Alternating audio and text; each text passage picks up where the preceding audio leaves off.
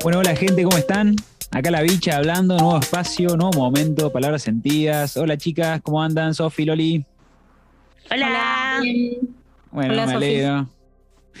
Me alegro, me alegro. Che, gente, bueno, el tema de hoy, celos. Celos, vamos a hablar un poquito sobre qué sentimos son los celos de nuestras vidas, cómo se fueron apareciendo, quizás en alguna que otra relación.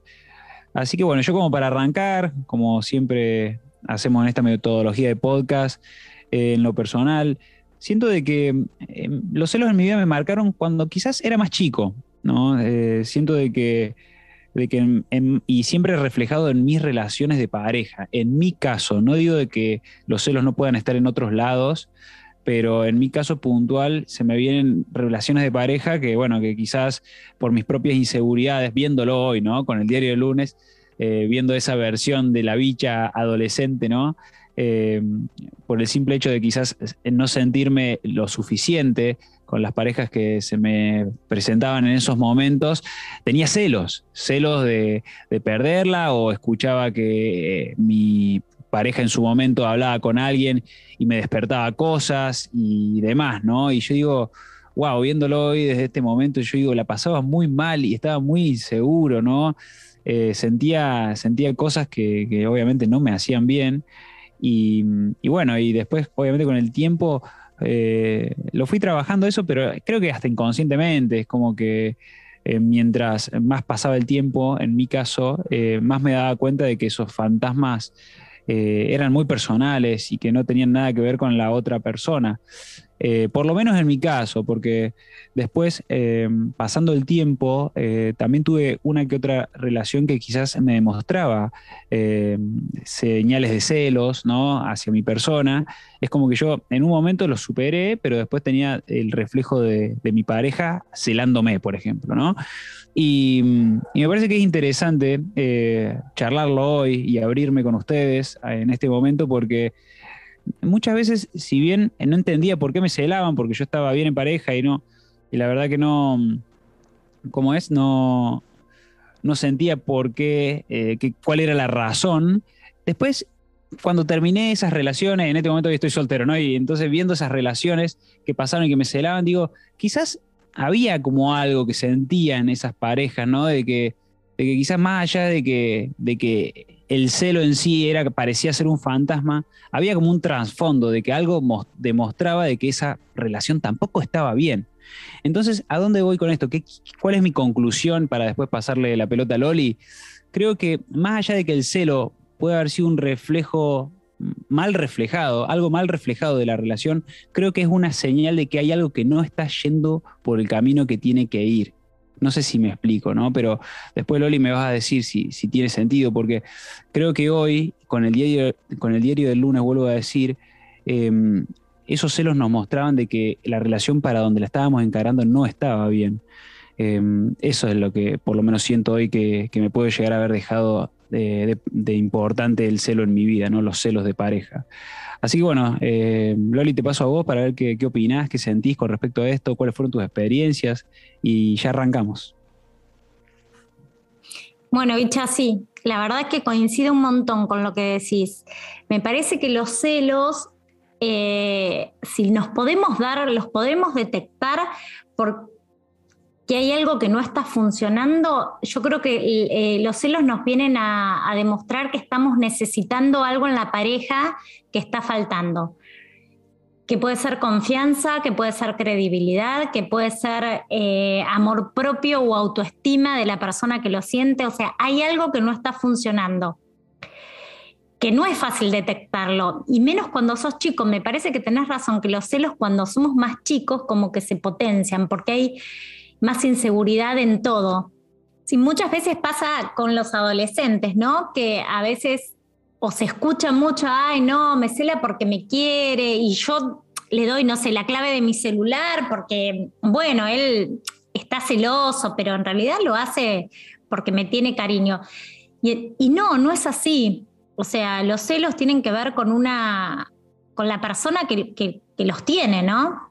Con sus inseguridades, con sus incapacidades de, llevar adelante una relación sana.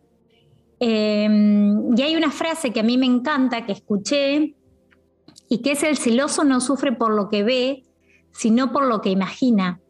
O sea, el celoso se imagina todo el tiempo con cualquier situación, o sea, ¿qué puede estar pasando? No sé, con un hola ya se imagina, se hizo un mundo de atrás, se hizo toda una película. Nunca es por lo que descubre, porque cuando vos descubrís algo, ya está. O sea, los celos ya se, pasan a otra situación, enojo o a resignación o a lo que le quieras llamar, pero cuando el hecho, digamos, que puede llegar a, podemos estar imaginando, lo confirmamos, ya esa emoción, listo, pasa, pasa otra, no a los celos. Entonces me parece que, mm, que nada, que, que, que cuanto más vamos creciendo, y, más nos vamos conociendo y mejoramos nuestra autoestima y nuestro amor propio, me parece que los celos se van diluyendo porque tienen que ver con nuestra seguridad. O sea, los celos son tener miedo a perder ese objeto de, el eh, por el cual estamos sintiendo los celos, ¿no?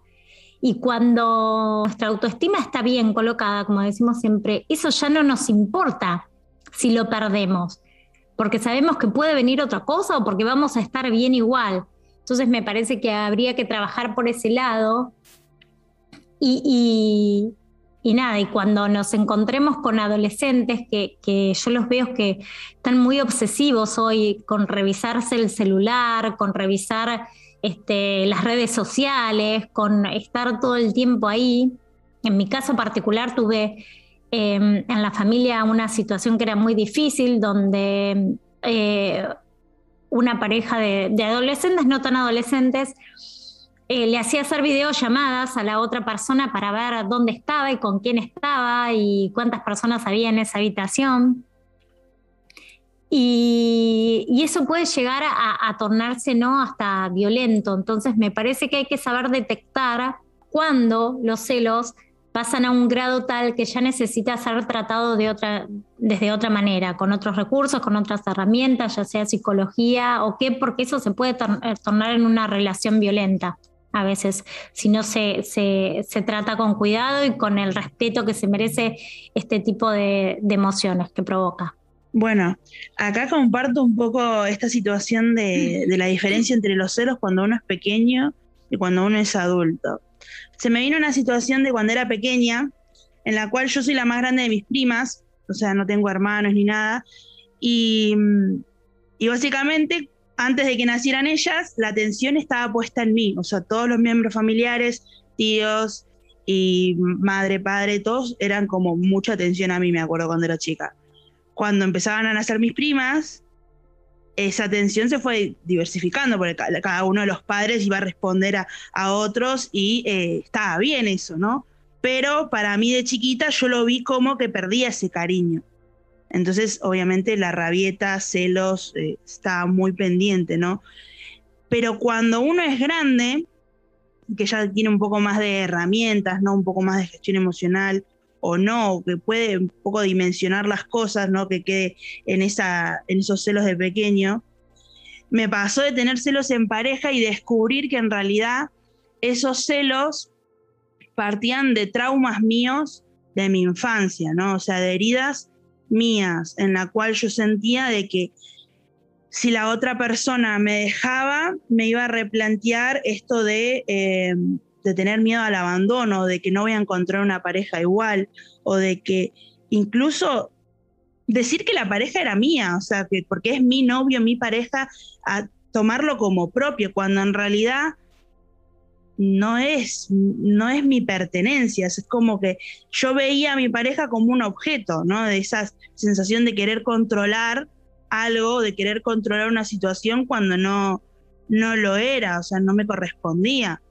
Y siento que muchas de estas situaciones a mí se me vino por una gran falta de autoestima y una poca eh, valoración personal, ¿no? O sea, sí me empecé a dar cuenta cuando esto se empezó a tornar de otra manera. O sea, cuando mi pareja me dice, no tenés que, por qué estar celoso. O sea, él diciéndome, ¿por qué yo todo, en situaciones normales, y concuerdo de esto, como dice Loli, que a partir de un hola uno se genera una, una película y genera unas expectativas que te llevan a una idea de algo que por ahí no está sucediendo. Entonces ahí volvemos con el tema de no suponer, no, no supongamos cosas.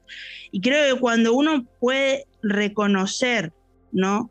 Que los celos que tiene, primero reconocer el Estado, que esté celoso por una persona, una situación o algo, ya creo que es el primer punto, ¿no? Es empezar a autoevaluarte. Y después, y segundo, el, poder preguntarnos de dónde viene esto, ¿no? Y así como decía Loli, ¿no? De que si en, caso de que veamos de que no, no podemos detectar de dónde viene o no podemos hacer esa introspección por nosotros mismos, bueno, busquemos ayuda, algún psicólogo, alguna terapia, algo que nos permita dar luz a esto y poder potenciar nuestro propio desarrollo personal. Gracias, Sofi. Gracias, Loli. Eh, qué interesante todo. Se me viene que hay diferentes grados de celo entonces, ¿no? Porque yo arranqué hablando de cositas de inseguridad y después, obviamente, Loli se fue un poco más al tema tóxico, ¿no? Y psicológico grave que se puede llegar a, desenvolver un, simple celo, ¿no? Em, pero bueno, eh, me parece que está bueno que, cada uno tome lo que, lo que sienta con respecto a estos temas. Eh, tercer acuerdo, dijiste, ¿no? El tercer acuerdo este no suponer también, qué importante, el no suponer, no hacer suposiciones, no crear historias, inventos, ¿no? Em, pero bueno, eh, desde mi lugar yo creo que, eh, por ejemplo, mis pequeños celos de adolescente después em, siento de que se me despertaron de otra manera muy rara en esta gran crisis que yo tuve a los 27 años, por ejemplo, ¿no? como por ejemplo, si quieren ver, más de 10 años después de que yo era celoso en mis relaciones cuando era adolescente, creo que mm, ahí tuve como un pico de algo, que no sé si se tiene que ver con el celo en sí, pero, pero creo que fue como la última vez que, se me despertó algo así de, esas características. Y, mm, y escuchándolo a ustedes y, viendo todo esto en, en, retrospectiva, me parece que, que está bueno por lo menos reconocerlos, pero, pero también requiere de, voluntad, ¿no? El reconocer, volvemos siempre a lo mismo, ¿no? El desarrollo personal requiere voluntad en cualquier aspecto hablando. Entonces, todo esto que estamos mencionando importante, por lo menos reconocer tanto los celos de uno como, como los celos de, las otras personas también, buscar entenderlo, por lo menos dialogarlo, comunicarlo, ¿no? También esto de que mencionamos bastante en los podcasts, traer a la, a la luz las cosas, la comunicación, ¿no? con el simple hecho de hablarlas ya de, después, cuando pasan, no es lo mismo, porque están al descubierto y se ven, se ven de otra manera. Pero bueno, gente, yo desde mi lugar eso, por este lado, espero que haya podido ser claro. Y nada, eh, chicas, para cerrar, Loli. Bueno, yo para cerrar em, quiero decir que está bueno reconocer la existencia del otro, ¿no? Em, reconocer lo que es otra persona y que tiene derechos como otra persona que es a tener sus amigos, a tener su privacidad, tiene derecho a, mm, tener, a compartir el, mismo cariño que nosotros, por ejemplo, nuestros hermanos o nuestros amigos. Tiene el mismo derecho al cariño de mamá y de papá que tengo yo. Y que no sentamos, me parece que los celos a veces tienen que ver con este ego que tenemos, que nos dice somos exclusivos y nos tiene que amar esa otra persona a nosotros solos. Y pasa también en la pareja, cuando le tenemos celos a, su hermana, a su papá, a su mamá, ¿no? Que no queremos compartirlo ni con la familia de esa persona. Entonces me parece que hay que bajar un poquito ese ego y que el amor que me tiene una persona a mí no es el mismo que le tiene a su mamá, no es el mismo que le tiene a un familiar o que le tiene a un amigo, y que el amor, hay amor para todos, somos abundantes en el amor, em, y que tenemos derecho a disfrutar del amor en todas nuestras formas, ¿no? Entonces, así como nosotros tenemos derecho, la persona que está con nosotros también lo tiene. Entonces, permitámosle ser eso. Em, bueno, por mi parte es, creo que lo más importante que yo aprendí de los celos es aprender a confiar. No confiar en uno, sino también en confiar en los demás, o sea, dejarlo ser a la otra persona. O sea, creo que es lo, fundamental acá, aprender a tener eh, nuestros espacios, tanto personales como lo, que la persona tenga su espacio. ¿no? O sea, no necesariamente es la necesidad de porque estás en pareja estar pegado a las 24/7. O sea, creo que es, es un aprendizaje que me llevo por lo menos. Bueno, y sobre todo que nos permitamos crear vínculos conscientes, ¿no? O sea, si bien, así como dijo la bicha, de tener la voluntad de poder cambiar, también tener la voluntad de la autoobservación, de observar nuestros propios comportamientos, ¿no? Nuestras conductas, ver qué pasa. Y a partir de ahí, bueno, intentar cambiarlo, ¿no? Empezar a, tener esa voluntad para no, para no repetir patrones, yo creo. Gracias, Sofi. Gracias, Loli. Eh, clarito, chicas. Y mm, se me viene también lo que hablamos mucho del podcast anterior, ¿no? Un poco de biodecodificación, también para si a alguien, si a alguien le interesa, ¿no? En, ahondar en, este tema, ¿no? Para poder solucionarlo. Eh, hay muchas herramientas, ¿no? Del por qué o el para qué soy celoso, soy celosa o el para qué Em, la persona que tengo enfrente es celosa de mí, hay, hay algo, hay, hay algo que, desmenuzar, hay algo que interpretar, ¿no? Me da esa sensación. Eh, gente, bueno, eh, de mi lado eso también, chicas, les agradezco desde ya por este espacio, por este nuevo momento, por estas palabras sentidas. Y nada, será hasta la próxima. Que estén muy bien. Chao. Chao. Chao, chao.